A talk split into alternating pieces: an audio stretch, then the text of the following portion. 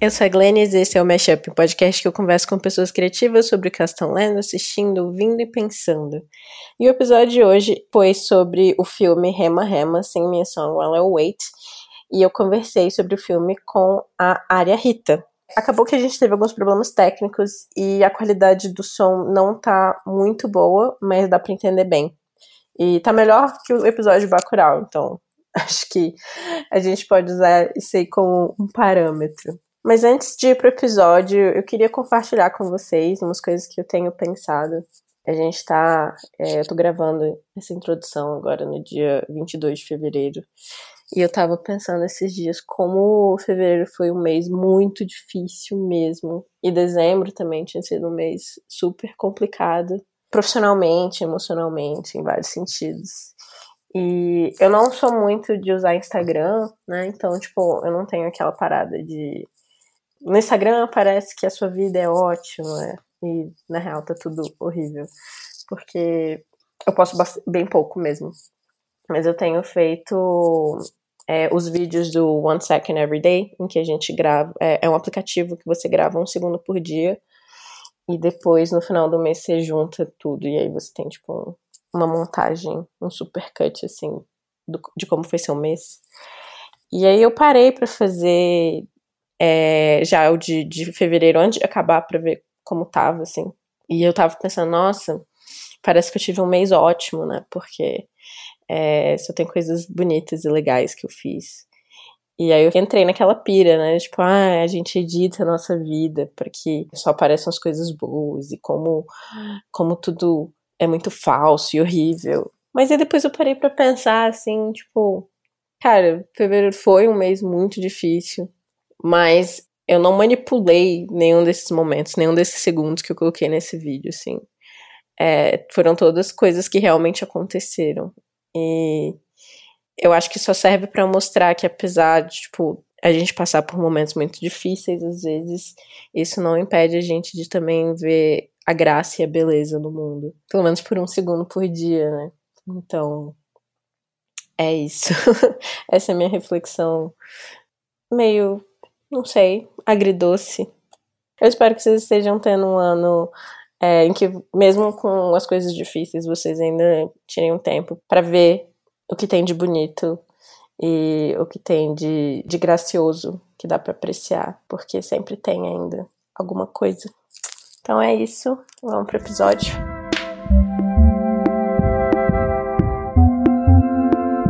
E aqui hoje no Mashup estamos com a Área Rita, que é musicista, e ela escolheu o filme Rema Rema, Sing Me a Song While I Wait, do diretor Chance Norbo. Fala oi, Aria Rita, se eu quiser acrescentar alguma coisa sobre o que você faz, a sua formação. É, bom, meu nome é Aria Rita, eu sou musicista, eu toco instrumentos históricos de cordas dedilhadas, música medieval, renascentista, barroca, é, e acho que é isso. É massa. E o filme que você escolheu, o, o Rema Rema, você pode falar um pouquinho mais sobre ele, sobre o diretor e um pouco da história pra gente contextualizar para os ouvintes? Bom, é, é muito importante falar, quando a gente fala desse filme, falar do diretor, né? O diretor, ele é um, um grande lama do budismo tibetano, um grande guru, ele é considerado a reencarnação de um dos maiores mestres do, budismo do século XIX, então ele é muito seguido, né, por uh, espiritualmente por muitas pessoas no mundo inteiro. E ele, uh, na década de 90, também começou a estudar é, cinema, né, direção. E desde então ele também se tornou um, um diretor de cinema, inclusive aclamado né, em, em muitos festivais. E esse filme especificamente ele é, ele é mais conceitual um pouco, né, um pouco mais artístico do que outros filmes dele, mais reflexivo talvez, que ele a, a narrativa dele, né, se passaria numa numa floresta afastada no Butão.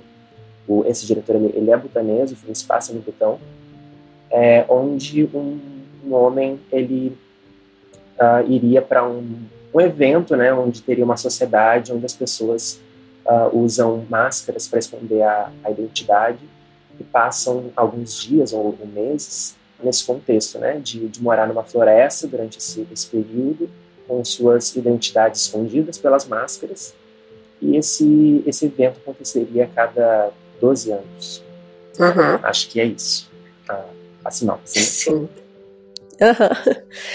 E a minha primeira pergunta, assim, para você é: por que que você escolheu esse filme? O que que te tocou nele, fez você querer conversar sobre ele? Uhum.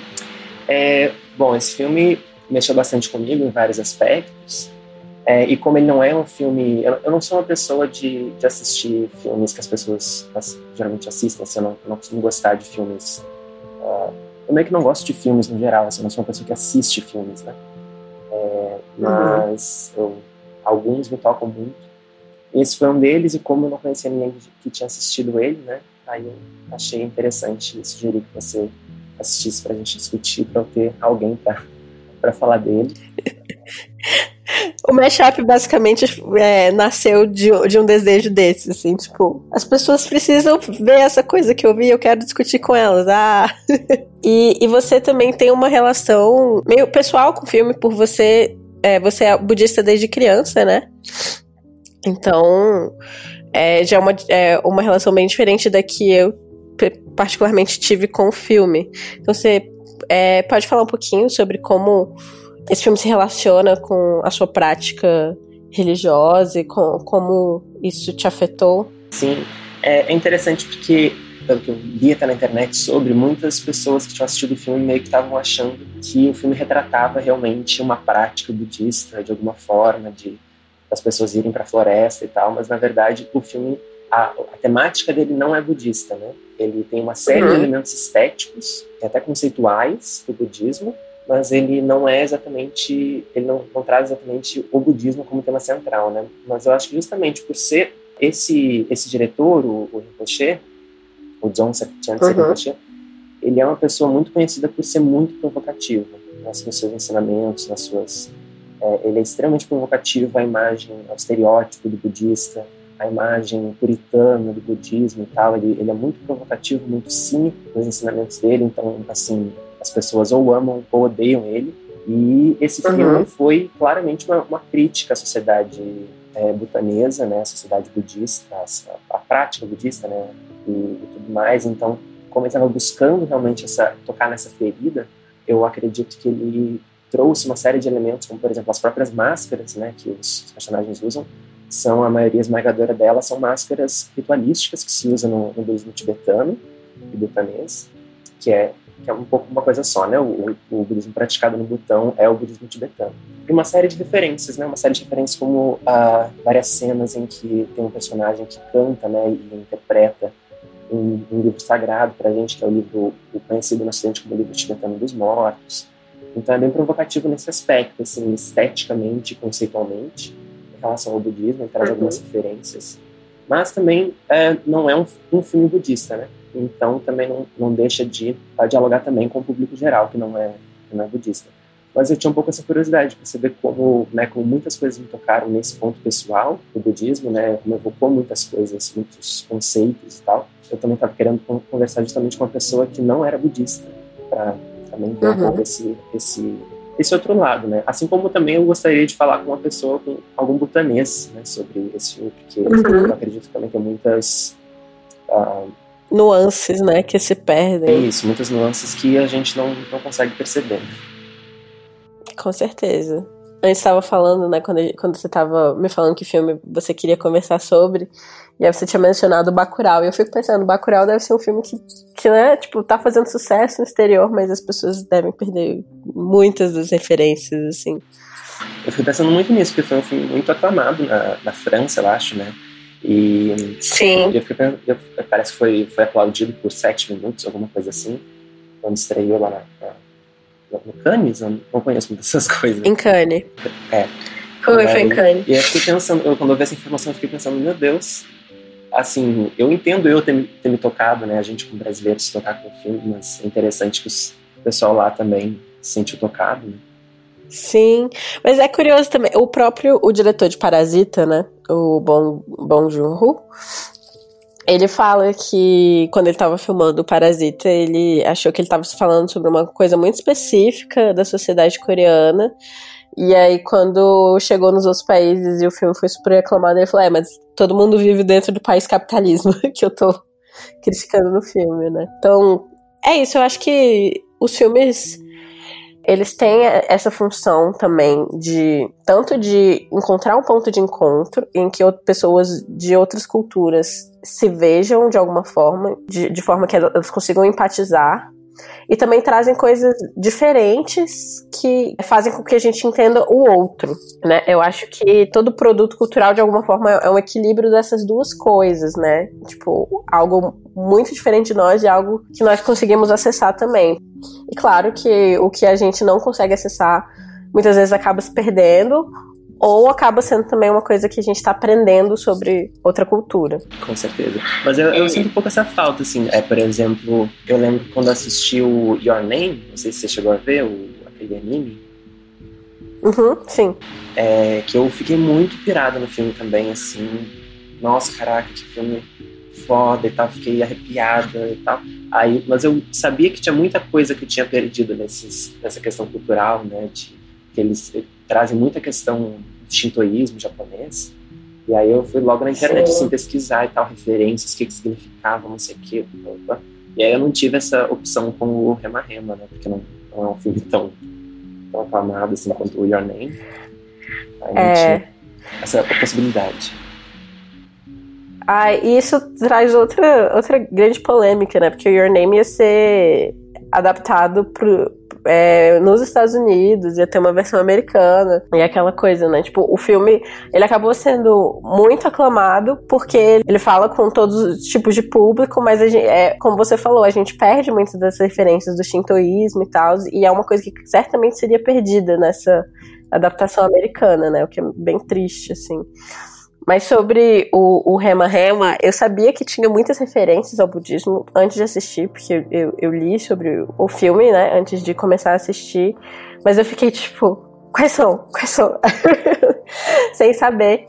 E, mas eu gosto muito de assistir filmes de temática religiosa. É uma coisa que eu tenho notado, assim. Mas eu não gosto de filmes religiosos, tipo, Sabe filmes evangélicos? Eu não, não, no geral, eu não gosto muito deles, assim, tipo, porque eles são filmes que estão tentando me converter. Mas eu gosto muito de filmes que têm a temática da religião e que estão discutindo a religião de alguma forma, e muitas vezes de forma crítica, né? Então, tem o filme, o último filme do, do, do Schrader, do Paul Schrader, que é, que é o roteirista de Taxi Driver. Ele fez um filme chamado First Reformed, que eu esqueci agora como é o nome em português, mas é com Ethan Hawke e ele é um, um pastor militar, assim, e ele vira um, um, ativista ecológico, né? Então ele, tipo. É, é muito louco, assim, ele tendo que lidar com as questões de institucionais, assim, com, da, da igreja, com outras pessoas com quem ele tem que lidar, questões políticas e tal, e ao mesmo tempo a fé dele se chocando com isso e as questões ideológicas e políticas e isso tudo se misturando. São todas coisas que, que me interessam muito. E me toca muito filmes que lidam com a fé, com essa, essa questão da transcendência, esse, esse encontro espiritual e tal. Mas que, que é isso, que não é uma coisa simples, não é uma coisa, não é tipo uma salvação é tipo, é um aspecto da vida, assim. E eu acho que esse filme traz isso, né? Ele não traz isso. É, como você falou, é um filme muito crítico, muito provocativo. Ele não, não, não, não fala, tipo, esse é um, é um caminho que você precisa seguir, nem nada assim, pelo contrário, né? Então ele tem esse protagonista que a gente segue, apesar de ser um filme que, de certa forma, fala do anonimato, né? São, são todas pessoas que usam máscaras e, e, nós não conhecemos o rosto. Ele é o único personagem que a gente vê colocando a máscara. Então tem uma coisa de, de uma história coletiva e, ao mesmo tempo, uma história individual, porque a gente segue a história dele especificamente. E o filme traz muito, né? Tipo, essas essas dicotomias que acabam que ele mostra que não é tão dicotômico assim, tipo vida e morte, não são tão separados, né? Tipo, enfim, o coletivo e o individual também não. É, o, esse filme, né, eu acho que é, antes de ter uma temática budista, né, na, na, na verdade não, uh, eu não classificaria como um filme budista, né, mas tem uma, uma questão estética forte budista e algumas provocações, assim, mas um, eu acho que ele antes seria um, um, filme cuja temática, né, ela toca um pouco mais essa questão do anonimato. E o próprio uh, John Setiance, ele falou que o, a principal inspiração dele para o filme foram as, as, redes sociais, né, os, os chats anônimos, então acaba sendo um filme que também faz muito sentido, né, para gente, para ocidental, para pessoas modernas, né, porque é, ele traz, acho que uma, um, uma reflexão bem interessante em relação a como a gente uh, lida com esse anonimato e como existem partes da gente que a gente mostra com o anonimato da rede social é, que a gente uhum. geralmente não estaria, não estaria mostrando e às vezes a gente até se impressiona né, com, esse, com o que a gente, com que a gente pode falar, o que a gente pode fazer é, numa discussão do Twitter, numa discussão no Facebook, onde as pessoas não te conhecem, ou né, você não está uhum. com o teu rosto da mesma forma. E acho que ele explora isso a um, a um extremo, né? Cria essa, essa situação extrema de anonimato e, e de causas e condições ali para você mostrar seu lado né, negativo e tal, seu lado tenebroso, e coisas acontecem que fazem a gente refletir sobre, sobre isso exatamente. Sim. É, o anonimato ele nos, nos dá essa oportunidade, né, de nos mostrar da nossa forma mais despida, né? Para os ouvintes que não sabem, essa é a segunda vez que nós estamos gravando, porque não deu certo a nossa primeira gravação. Então, é, a gente acabou que a gente já tá falando de várias coisas que a gente não falou da outra vez, né? Mas tem algumas coisas que eu queria retomar.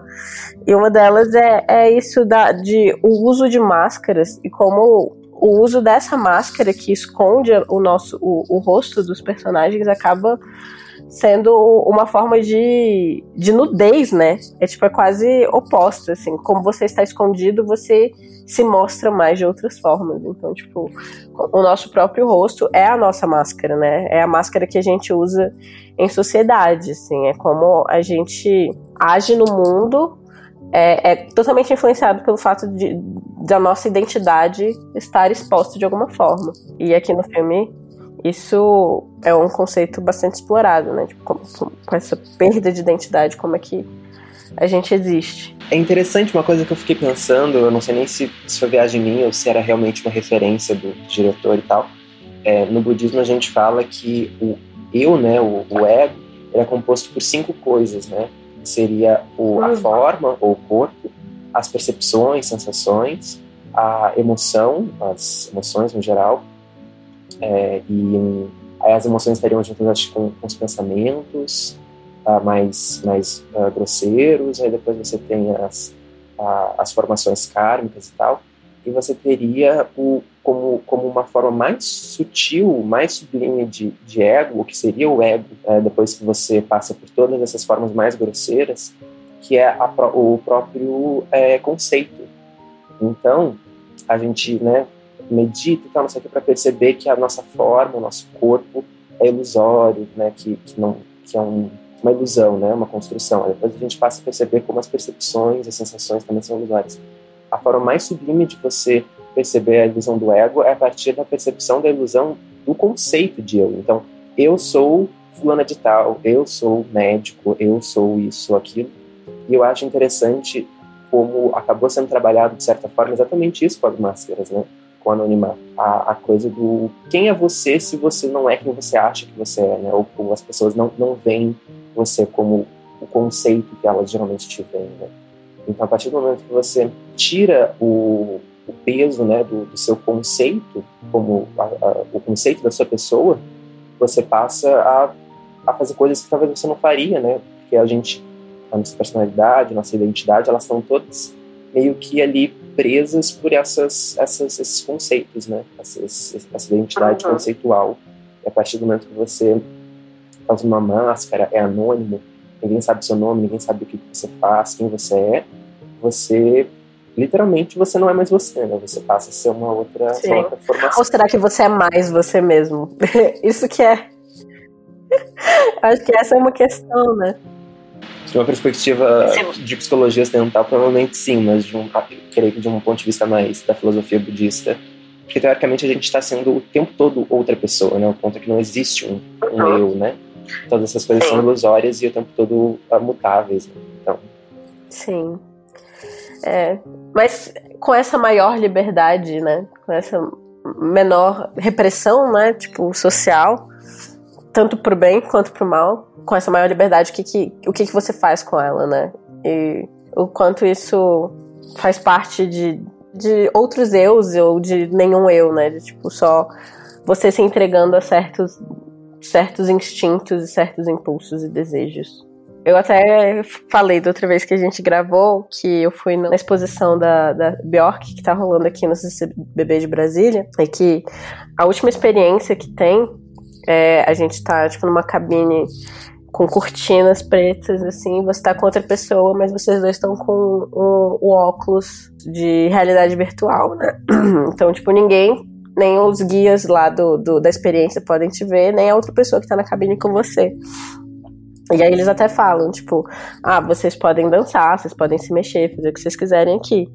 E eu senti que nessa última experiência, especificamente, que tem essa cortina, ela era exatamente para dar essa liberdade de cada um fazer o que quisesse e tal, e talvez dançar e, e, e se soltar. Mas você como é uma coisa que acabou de acontecer, ainda é muito recente, você ainda se sente meio preso. Eu, particularmente, tipo, eu queria dançar, mas ao mesmo tempo eu fiquei. Eu me senti um, um pouco ridícula e um pouco. é, um pouco sem graça, assim, de, de, de me soltar mais. É, eu, eu acho que o, o, filme dá uma trabalhada nisso, assim, né? Como, como é um processo bem, assim, gradual de você ir se esquecendo, né? Que existem olhos sobre você, ou, né? Você esquecer quem você é, ou que, você, ou que é certo e errado. Existiram um certo de um, um processo de que vai dissolvendo né, essa, essa moralidade ou essas amarras e que eu acho que na, na outra gravação eu fiz a relação com o BBB, né? Que agora uhum. é o assunto do momento. Como é, é, incrível que a gente que, que eles certas coisas que eles falam, que eles fazem lá dentro. Tipo, gente, como é que eu nunca eu nunca faria isso, nunca falaria isso sabendo que o Brasil inteiro está assistindo. Eu poderia até pensar, mas eu nunca ia dizer isso que eles estão falando, né? Dando essas opiniões extremamente controversas e tal, e mostrando um lado, né, fofoqueiro, um lado isso, um lado aquilo. Mas também é interessante a gente observar que no início eles estão meio que tudo fazendo uma performance para as câmeras, né? É, uhum. O pessoal até fez meme, acho que com a entrada da, da Manu Gavassi. Ela falou, ah, esse está sendo o dia mais estranho da minha vida. E teve algum tweet que era tipo, ah, ela deve ter ensaiado isso umas 20 vezes antes de, de passar pela porta. Ela entrando no Big Brother, né? Então acho que tem essa, esse show que eles vão fazendo nos primeiros dias para a TV, para as câmeras. Depois de um tempo você vai meio que naturalizando aquilo. E mesmo que você saiba racionalmente que aquilo é errado, que as pessoas estão assistindo, que, enfim, aquilo para de ter um efeito, eu acho que isso, isso é um pouco também trabalhado, acho, no filme, né, assim, mostra bem gradualmente, assim, como o protagonista, primeiro, ele tá bem contido, bem na dele e tal, e depois ele vai uh, meio que testando, né, os limites do, do certo e do errado, do, do proibido, do, do que é perigoso, pode, o que não pode. Ele vai dando uma se entregando um pouco, né, para esses esses instintos, esses instintos, esses desejos, até chegar num Sim. extremo, né? Até chegar no momento aviso de spoiler. A partir daqui tem spoilers no episódio. É, sim, então tem um momento, né, finalmente, que ele estupra uma, uma mulher que tá também nesse evento. E aí a história começa a se desenrolar a partir desse, desse acontecimento também.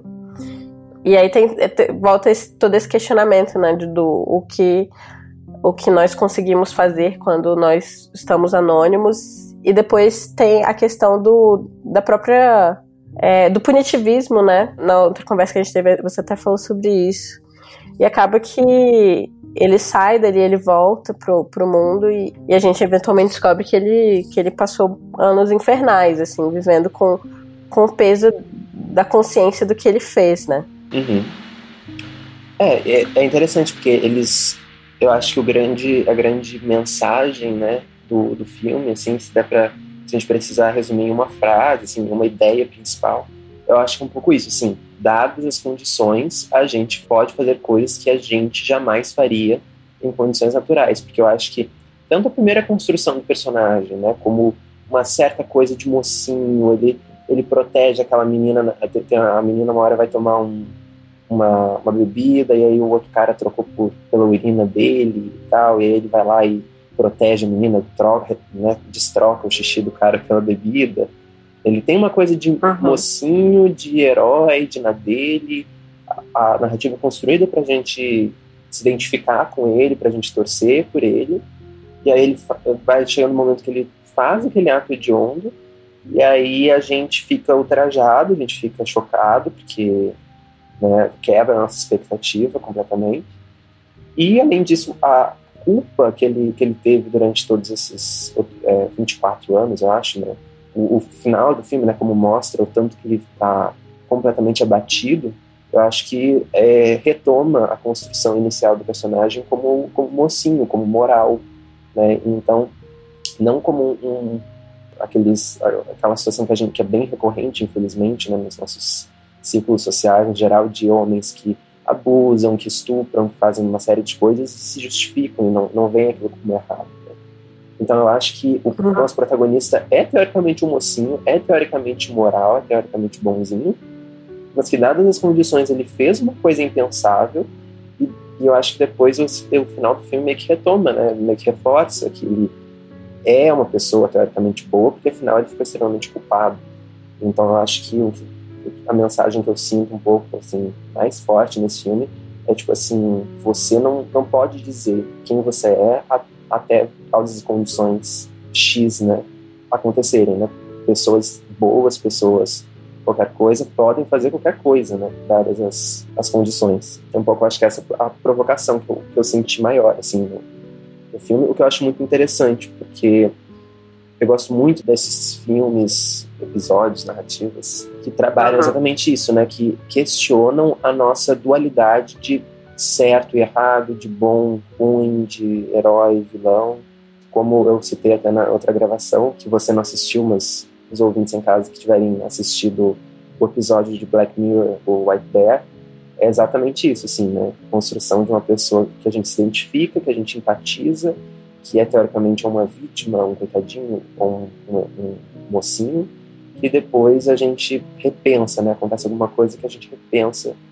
Eu acho que isso traz um, uma discussão muito importante para a gente pensar punitivismo, pensar sistema carcerário, pensar linchamento, pensar como a gente lida com os crimes, né? E com os, os erros das pessoas, como uma sociedade. Com certeza. Porque é, a gente vive com uma mentalidade extremamente punitivista, né? E é um filme realmente que convida a gente a pensar, né? Como qualquer um de nós seria capaz de, de atos terríveis, né? Não, não só coisas moralmente ambíguas, mas realmente terríveis, assim, né? Tipo, o estupro mesmo. O que é bem assustador, na verdade. Você fica você fica questionando a sua vida inteira, assim, meu Deus, o que, que, eu sou capaz de fazer? Né? E, e, como isso não tá tão distante assim da gente, né? É, é, a, a, ideia né, de bandido bom é bandido morto é muito. mostra muito uma, um, um distanciamento que as pessoas têm das pessoas com, de que elas acham que elas estão falando, né? Eu lembro de uma história que aconteceu aqui em Brasília, inclusive, eu acho que era. É, tinha um porteiro. O porteiro tinha um filho que estava sempre ali é, no prédio, não sei o quê. E aí sumiu, sei lá, 100 reais na casa de alguém. E aí todo mundo achava que era esse menino e tinha que levar ele pra polícia e tinha que fazer é, prestar queixa, não sei o quê. E depois descobriram que era tipo o filho de, de alguém que morava no próprio prédio. Aí de repente, ah, é só um adolescente né? Ele tava querendo tal coisa, normal, acontece. Os pais vão lidar com isso. Então, mostra como, tipo, a nossa o nosso senso de justiça e punitivismo é muito elástico, né? Tipo, quanto mais é distante da gente, mais cru, cruéis, assim, mais severos nós podemos ser. Sim, e, e cruza muito com, com as, as questões né, de, de racismo, de, de classismo, etc. Né? Uhum, quem que merece ser preso, quem merece ser perdoado, quem que é traficante ou quem é só um, um moleque é, curtindo a vida e tal. Então, é típico, né, o caso de, de jovens e tal que são pegos com não sei quantos quilos de cocaína, não sei quantos de maconha e tal, e aí quando ah, é só né, quando, quando, é branco, quando é filho de alguém importante, quando ah, é só, só moleque, é só estudante, adolescente, uma coisa dessas. Então, é, isso eu acho que está tá também incluso na questão do, uh, dos conceitos, né, do, da, das, da identidade, do ego como um conceito, né, são todos esses marcadores, esses marcadores são muito mais importantes para a gente pensar quem eu sou, quem os outros são, né, que realmente qual é seu corpo físico, qual é a sua, sua emoção, qual é a sua percepção, né, qual é a sua experiência. Eu acho que é, é um pouco esse, acho que o jogo que também foi feito no, no Rema Rema. Sim, mas eu confesso que assim, o estupro especificamente é, é tipo. É muito difícil, assim, de lidar, assim. É, é, é, um dos crimes que eu fico, tipo, cara, como é que, como é que a gente lida na sociedade, assim, sem, sem ser de, de uma forma punitivista, saca? Porque. Foi esse motivo da escolha do, do estupro, né? É uma coisa que é muito Sim. difícil de você lidar com uma, como sociedade, como é, e principalmente para a sociedade butanesa, né? Sociedades mais conservadoras da Ásia, assim, as pessoas é, preferem fingir que essas coisas não existem para não precisar lidar com aquilo, né? Então, como você falou, provocativo. Bem provocativo. Outra coisa que a gente falou na outra gravação que eu queria trazer de novo foi a questão de gênero.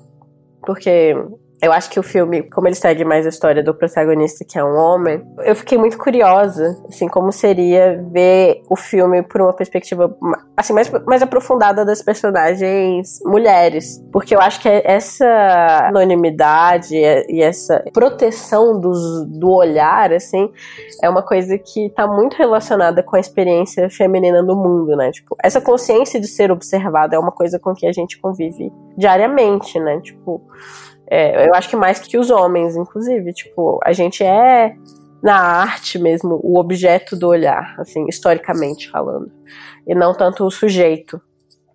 Então, tem um filme, O Mate-me, por favor, que é um filme da, é, de horror de, da carioca Anitta Rocha da Silveira, e é um filme que, que trata de um, um grupo de adolescentes que está vivendo enquanto está acontecendo um, uma série de ataques de um serial killer que está matando mulheres. E ao mesmo tempo o filme é super plástico, ele é, é, tem várias luzes neon, assim, é um filme que, que claramente é muito pensado esteticamente. Tem um texto no Verberenas, que é o site de cinema que eu edito, tem um texto da outra editora, Karine, que ela fala muito sobre como, quando ela estava assistindo ao filme, ela, antes de ler as críticas que foram escritas sobre ela, ela já sabia o que ia ser escrito.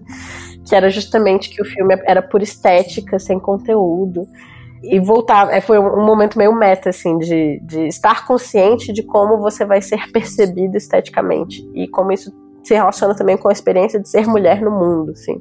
E aí eu fiquei pensando assim, não, é, pensando o que, que o filme poderia ser se ele tivesse entrado nessa, nessa seara também, assim, apesar de, de o, o diretor ser homem e tal, eu fiquei achando que ia ser legal, assim, essa discussão de gênero sobre é, o olhar masculino e, e, e não estar tão sujeita a ele, ou estar mais sujeita a ele, né? Já que, tipo, teoricamente você podia esconder seu gênero. Acho que você poder, poderia usar roupas que alguma forma, de alguma forma escondesse, ou não, né? Ou mostrar isso mais. Tipo, sem a repressão do, do da, das amarras da sociedade, você pode se sentir mais à vontade para ser seu ser mais sexual, se fosse o caso e tal. É, eu, é, teoricamente no, no filme, é, no, no, início, acho que numa, uma das primeiras falas do filme, o, aquele guruzão lá, ele, ele fala que ah, vocês têm que esconder sua identidade e seu gênero. Só que eu acho interessante que no filme foi abordado um pouco até o oposto disso, assim, como foi muito fácil da, das pessoas identificarem quem era mulher ali. É, inclusive, teve eu senti que teve uma certa, um certo foco nas mãos, se, se, tinha peito ou não, se tinha volume ou não, porque as roupas elas eram a gênero, mas se tinha alguns marcadores de gênero reconhecíveis, eu senti assim o filme no, no, início meio que mostrando, né, um pouco essas é, como se o protagonista estivesse observando isso, né, observando quem era mulher, quem era homem, né, quais seriam os alvos, né, que tiveram muitas cenas de sexo, inclusive um pouco demais pro meu gosto. Eu tenho, tenho um pouco de preguiça de filme que mostra muita cena de sexo, mas parece provocativo. Ele usou esse uhum. recurso, né? É, Então eu acho que essa coisa assim, eu acho que na prática não era tão proibido assim mostrar o gênero, né? né não era tão importante para aquela sociedade naquele momento essa coisa de esconder o gênero. Achei interessante que o filme trouxe essa dualidade entre as duas personagens femininas, né? Uma mais a, filha da máscara vermelha, né? Do, do demônio vermelho. É, ela, tra ela traz uma coisa, aquele estereótipo mais, né? Quando a gente pensa, qual é o estereótipo de uma mulher nesse momento, né? Que está escondida e tal. Aí, uma delas seria o estereótipo da mulher flertiva, né? Que quer mostrar o corpo um pouco, quer seduzir, quer usar esse anonimato como um fetiche, como uma coisa para se, enfim, para se libertar talvez dessas amarras, né, como você, você disse, né, já que ninguém sabe quem eu sou, também que, que ninguém vai me julgar, né, também. E tem a tem outra mulher, né, que ela, que ela inclusive usa uma máscara bem feia, assim, né, bem, bem mais e tá sempre meio com um namorado, um marido e quietinha pelos cantos, ela transa com o marido, mas fica meio que sempre meio furtiva, meio quietinha na dela. Então eu acho que são o que foi trabalhado de questão de gênero, entre aspas, no filme, foi um pouco essa, essa dualidade, né? essas duas possibilidades que podem, né, completamente uh, natural achar reducionista, né? Porque, até porque não era o foco da, do filme, né? Eu, eu comentei na outra gravação que, que eu tinha visto uma, uma crítica, né? É, eu fui atrás da crítica para falar direitinho, que teve uma crítica uhum. que, eu, que eu li do, do Rema Rema. Mônica Delgado, uma argentina, se não me engano, que ela disse que gostou muito do filme e tal, ela falou que era um filme bonito e tal, e aí no final da crítica ela, ela se mostrou frustrada, assim, e disse que é, tudo funcionou perfeitamente bem até o momento que o filme decai notavelmente a, através do uso de uma representação feminina cheia de preconceitos e que endossam uma ideologia cinematográfica empobrecida, né? ah, e que basicamente empobrece todo o resto da, das outras duas horas de filme. Eu fiquei um pouco em dúvida se, se ela estava se referindo exatamente ao estupro ou exatamente à filha dele no puteiro ou a reação da, da mulher que teve, foi estuprado depois, de um, namorado morto. Eu, não sei se foi tudo isso ao mesmo tempo, mas enfim, ela trouxe essa, essa crítica. Sim, talvez como a representação das mulheres acabe caindo em estereótipos já conhecidos, né? Tipo, a puta, a santa. Literalmente, né? Em alguns casos. Mas eu não sei, é, eu entendo essa crítica, eu, eu concordo com ela, e ao mesmo tempo eu acho que cada pessoa fala do seu lugar, né? Eu, eu tava conversando com uma amiga minha sobre Murakami. Murakami é um, um escritor japonês. E nos, nos, livros dele, as mulheres sempre desaparecem, né? Então, tipo, ele, ele não sabe muito bem escrever mulheres. E, tipo, e tudo bem, sabe? Tipo, tudo bem ele não saber escrever mulheres, elas desaparecem, pelo menos, tipo, de alguma forma ele, ele lida com, com isso. Com, com o fato de que, que é, é um tema que ele realmente não entende, assim. Mas eu acho que isso não invalida o resto da obra dele, mas que ao mesmo tempo é uma coisa que precisa ser discutida no sentido de, tipo, a gente não pode ignorar o fato de, de ele representar figuras femininas de forma estereotipada e, enfim, voltando para essa, essa cultura punitivista e tal, e cancelamento, etc. Eu tive uma conversa aqui no Mashup com a Francine Barbosa no episódio sobre mutações da, da Liv Ullmann, a gente acabou falando do Bergman e do Hitchcock. E ela fala sobre como o Hitchcock é um diretor muito importante para ela. Tipo, um filme conforto que ela cita é Psicose, é o filme que ela sempre assiste. Sim. E o, o Hitchcock fez coisas horrorosas, assim, né, com as atrizes dele, de assédio sexual, assédio moral. E a questão aqui não é tipo, vamos fingir que o, o, o, cinema dele nunca existiu, porque é impossível, porque o cinema dele afeta, é, é, é, afeta tudo que aconteceu depois, né, do Hitchcock. Então, a gente não tem como apagar ele da história, não tem como cancelar o Hitchcock. Tipo, ele vai continuar sendo importante, os filmes dele vão continuar sendo é, influentes, mas a gente precisa também não esquecer do que foi feito, assim, do que ele fez com as atrizes dele, assim. Essas coisas todas, tipo, nada disso pode ser apagado, assim, da história. Então, tipo, inclusive como isso afeta a forma como as mulheres são representadas no filme, que são extremamente fetichistas, né? Enfim. Eu acho que é. Essa é a minha posição. Mas eu acho que assim, é como. A gente até, até comentou na, na outra gravação, né? Como isso tem. Uh, isso vai depender, acho muito também da, da, audiência, né? Do público. Porque eu acho que essas coisas pra gente é muito, são muito batidas, são muito estereotípicas. São. Né, tem toda essa, toda essa crítica, toda essa questão aqui no, Ocidente, na representação da mulher e tal.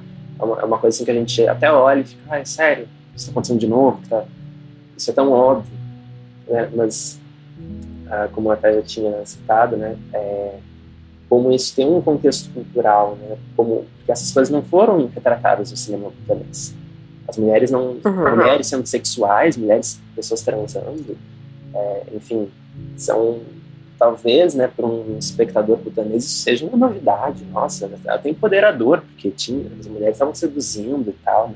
Mas assim, pensando do ponto de vista assim do diretor, eu acho que com certeza ele não ia se importar com essas críticas, porque ele tem uma, um certo posicionamento, assim, do tipo, é, que eu acho importantíssimo, inclusive, ele como mestre budista, ele fazer isso, né, de tipo, basicamente ele, ele é uh, provocativo, né, e uma das coisas que ele quer provocar é exatamente isso, né, exatamente, entre aspas, o politicamente correto, né, ou a nossa uhum. necessidade de colocar as coisas como certas ou erradas, que é justamente o que a gente precisa abandonar quando a gente está traçando né, o, o, budismo de um ponto de vista espiritual. Então, toda aquela, todo aquele uhum. estereótipo do budista bonzinho, do mongezinho, do lama, que é isso, que é aquilo, não sei o que, que tem ah, praticar o bem, compaixão e tal, ele tem um pouco esse papel, ele assume um pouco esse papel do vilão, assim, do tipo, eu...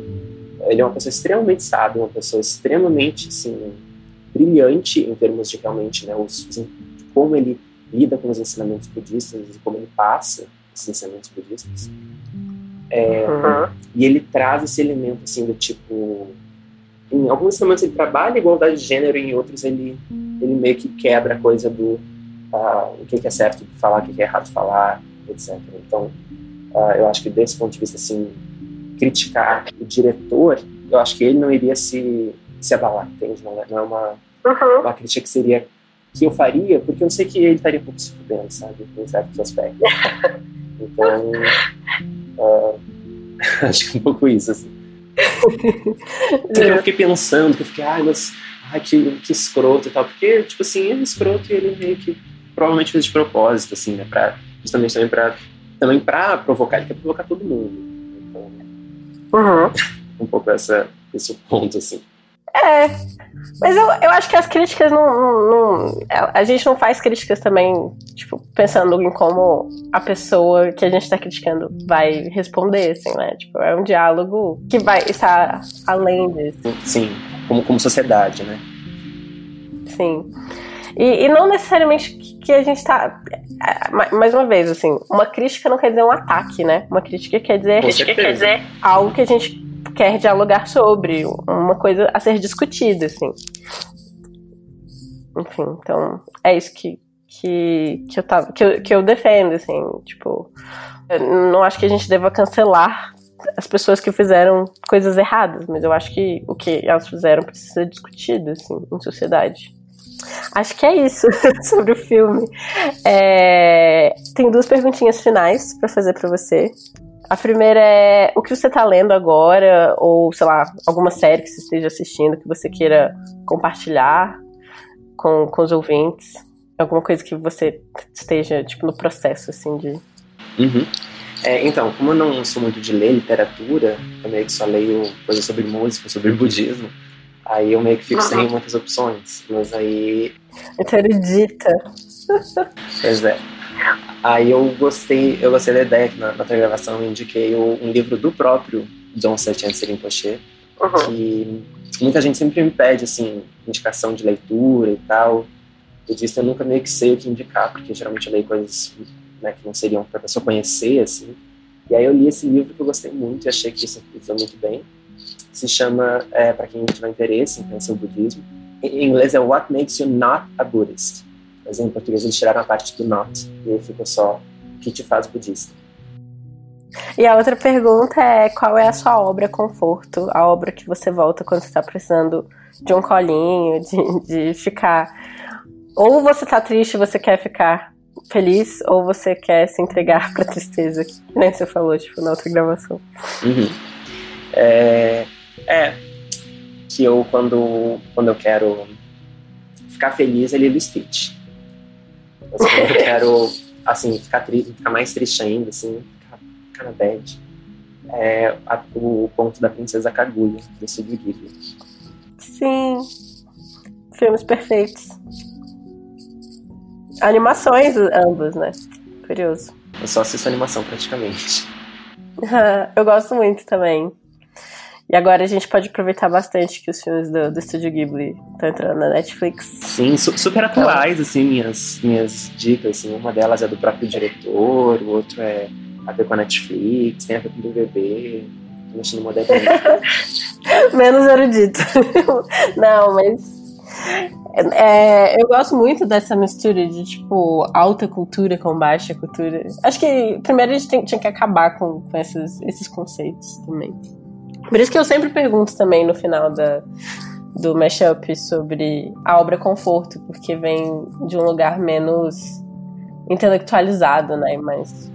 É, inclusive a própria premissa né, do mashup, como você uh, falou, que é nessa questão de que uh, pegar artistas para falar sobre uh, obras de arte que não necessariamente são da sua própria da sua própria profissão, da sua própria especialidade, eu acho que geralmente também deve abrir para esse esse lugar menos menos especializado, né? Porque eu mesmo assim, eu escolhi um filme e eu não sei nada de cinema, assim, quase não assisto filme na verdade.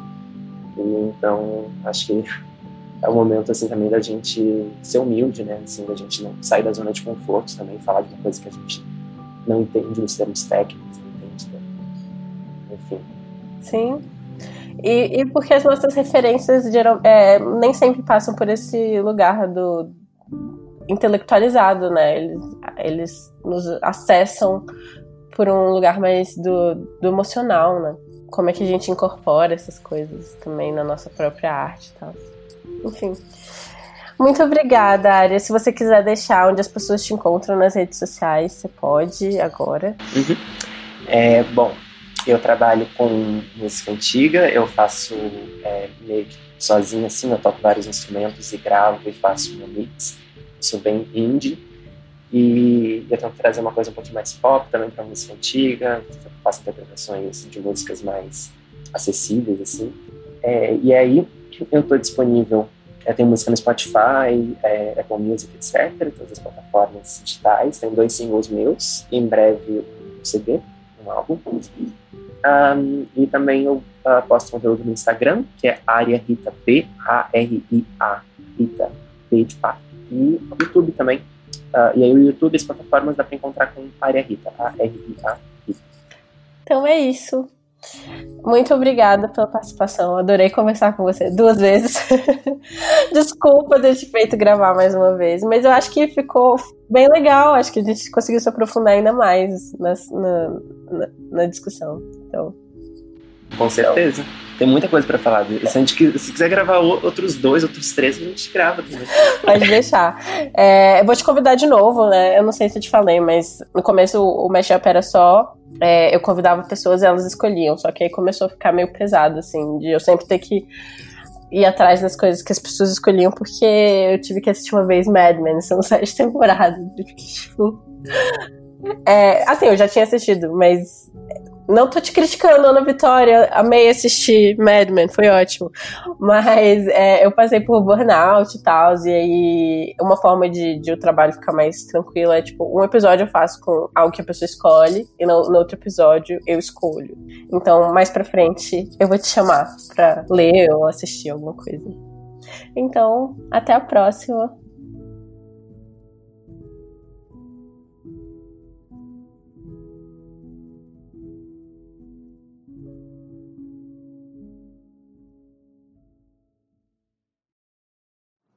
O Mashup foi criado e é produzido por mim, Glennis Cardoso, editado pelo Ícaro Souza, e as músicas são do Poddington Bear e In Love with the Ghost.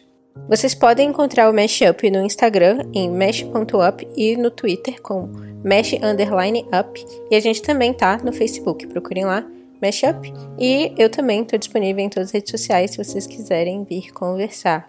Eu sou Glennis AV, tanto no Twitter quanto no Instagram.